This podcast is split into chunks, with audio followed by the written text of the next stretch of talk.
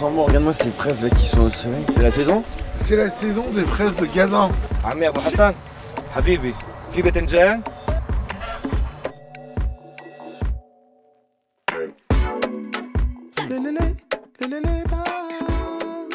À 3 heures de bus d'Hébron et en traversant des paysages vallonnés et désertiques, on arrive à Jéricho. 400 mètres sous le niveau de la mer, 10 000 ans d'histoire, à quelques pas de la mer morte. C'est la vallée du Jourdain, le berceau de la culture palestinienne et une terre qui nourrit tous les territoires. On est avec Ashraf, dans son jardin, un petit oasis au milieu du désert. Alors balader, euh, ça a deux, sens. Une, c'est la manière. Le deuxième, c'est toujours euh, l'adjectif qu'on en donne aux produits qui, sont, qui viennent de, cette région ici. Et, en arabe, ça veut dire local. Local. Yani, littérairement ça veut dire local. Baladi ça veut dire local. Balad c'est, c'est pays, c'est... Baladi ça veut dire local. Salut les filles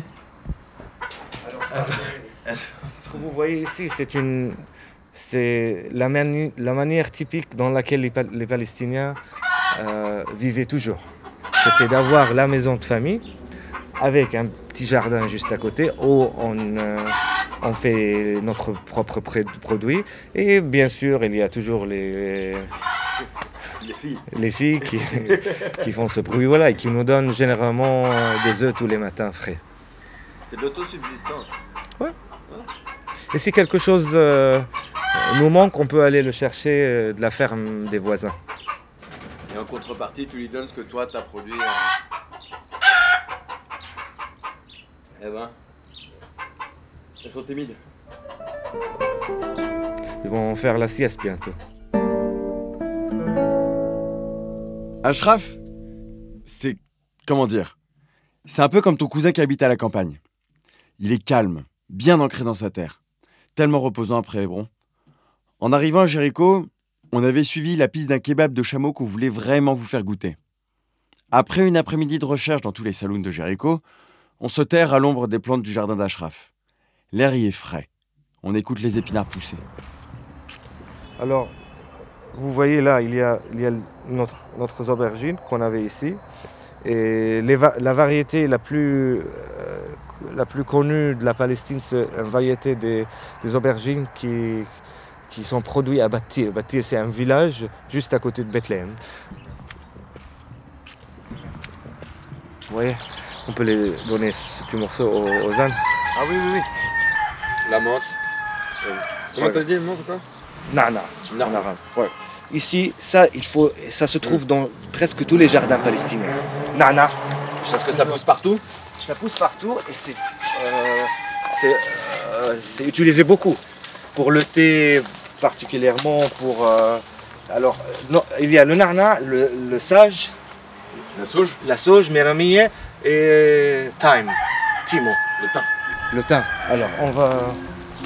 Ça, c'est le thym,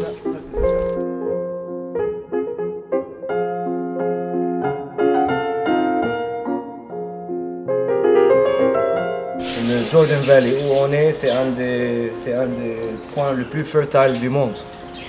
Yani, quoi, n'importe ce que tu jettes dans la terre, ça va grandir euh, vitement.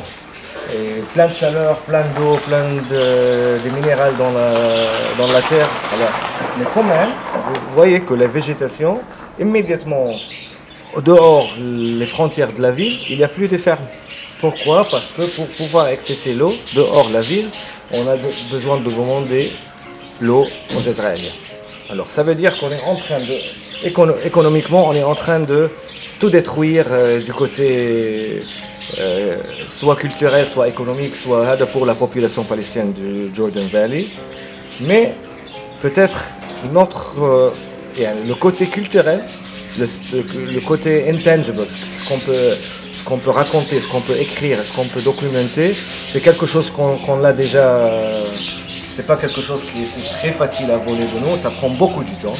Ça doit être. euh, c'est notre type de guerre culturelle, euh, peut-être, euh, qu'on est en train de passer, mais peut-être là, c'est à cause de ça qu'il faut faire une intervention assez bientôt, soit que c'est pas encore euh, trop perdu.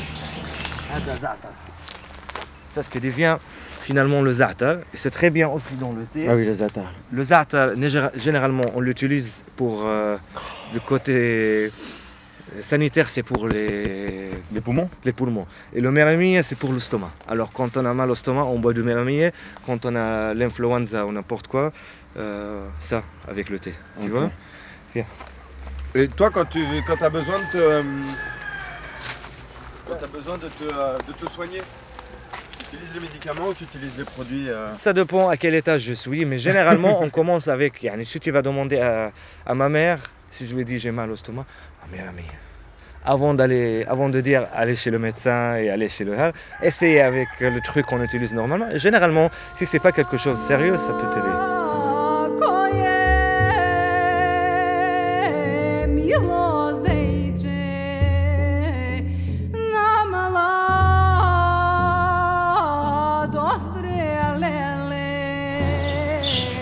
Ce qui est très important de noter maintenant, parce que euh, la société est en train de changer, il y a des choses qui, euh, qui sont vraiment dommages, qu'il faut vraiment voir mieux comment faire. Et l'idée c'était que si vous voyez les Palestiniens comme un peuple petit dans un petit pays, même en Hébron, vous voyez que même les gens qui vivent dans les villes, euh, ils ont même un petit jardin, ils plantent leurs légumes. Alors, généralement, le citoyen palestinien, c'est quelqu'un qui est, qui est peut- peut-être un plus, euh, plus de savant sur, euh, le sujet de l'agriculture que quelqu'un qui vit dans une grande ville en Europe, on disait. Et, euh, cette information était importante pour nous parce que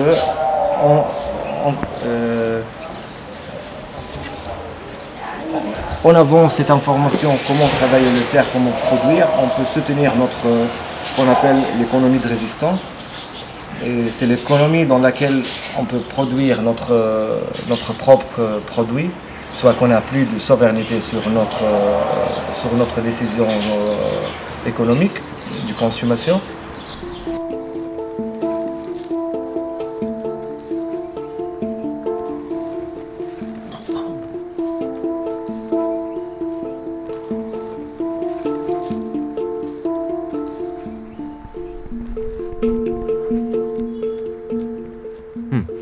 Ça, c'est Houemne. Houemne. Oui, c'est un herbe local qu'on utilise, qu'on coupe et on fait avec du yaourt à manger comme un salade. C'est comme vous les feuilles sont, euh, ils ressemblent au spinach. Ah oui, c'est haut. C'est long Ça, ouais, ça, c'est le baiser. Et ça, on le fruit avec euh, olive oil et oignon. Et puis on mange avec, un- avec le- du pain. Que ça. Simple. Tout simple. Très bien.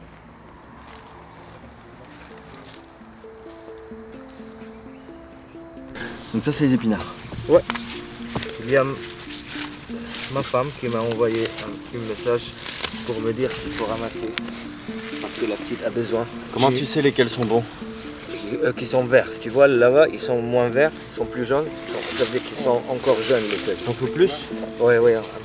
Parce que ça, quand on va faire avec le steamer pour la petite, qui a moins de deux ans, euh, ça devient. Tous les feuilles viennent. euh, tout ça vient un petit. Ça réduit. Oui, ça réduit, exactement. Alors il il faut en ramasser plein, et puis bientôt ça va tout finir. Alors, euh,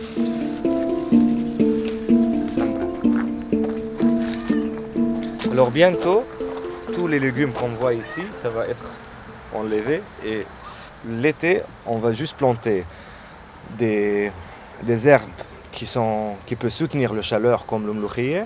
Et puis, au fin de l'été, on commence à travailler plus les dates. Ça veut dire à ramasser, à mettre des sacs autour des, branches pour, euh, euh, prendre les dates avant de, de tomber. Là, ça peut se couper. non? Dans tous les vins, toi. les olives, en contre, j'ai- yani, même si c'est très important, même si, même si les olives et les, ça s'appelle comment figs, euh, même si ça marche pas très bien à Jéricho, quand même, on les trouve dans ce jardin-là. Pourquoi? Parce que dans le Coran, Dieu, il a, il a promis en utilisant le nom de les arbres des olives et des figues. Ça veut dire God sweared using yani, to the, I Dieu a juré au nom des oliviers et des figuiers.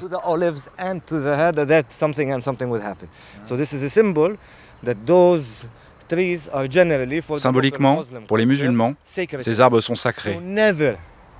Donc, jamais personne ne coupe un olivier. C'est pour cette raison que c'est si stupide et offensant quand les colons viennent couper ou brûler nos arbres. because we would never cut a Parce qu'on ne couperait jamais un arbre. especially not sacred trees, which are Et particulièrement ceux-là.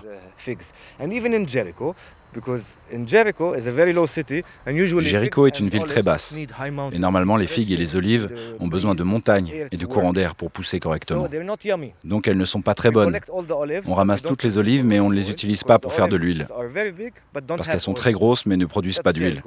Elles ne servent que pour l'apéritif. Et les figues, on ne les ramasse pas, les oiseaux les mangent. À Jéricho, il y a toujours un olivier et un figuier dans les jardins, en signe d'attachement à ces deux symboles qui sont sacrés pour nous. Tu les manges pas les figues À Jéricho, ils sont pas bons. Ça arrive souvent que les colons ils brûlent les oliviers? Ah oui, tous les jours, presque. Soit brûlés, soit coupés, soit. Ouais. Ouais, mais c'est- ça, ça touche jamais le- les médias internationaux, malheureusement. C'est.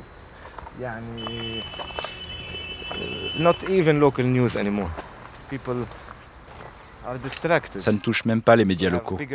Les gens sont distraits, ils ont des choses plus importantes à traiter que les fermiers locaux qui ont leurs oliviers coupés. But this is part of the daily reality that Palestinians Mais ça fait partie de la réalité quotidienne des Palestiniens.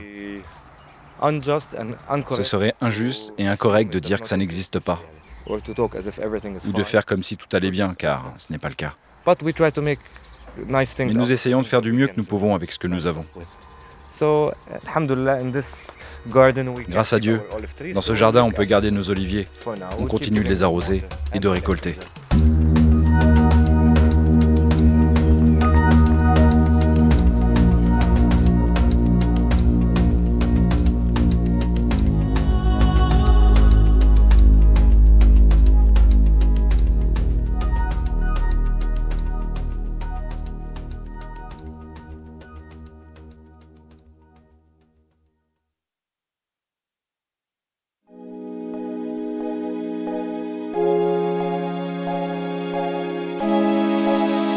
respect.